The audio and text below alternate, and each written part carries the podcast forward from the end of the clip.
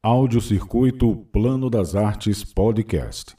Visitar uma exposição é sempre muito instigante, mas já pensou em outras atividades como workshops ou feiras de arte acontecendo ali mesmo? Eu sou Pedro Lacerda, artista visual e educador da terceira edição do BSB Plano das Artes, e hoje eu vou falar um pouco sobre a matéria plástica galeria.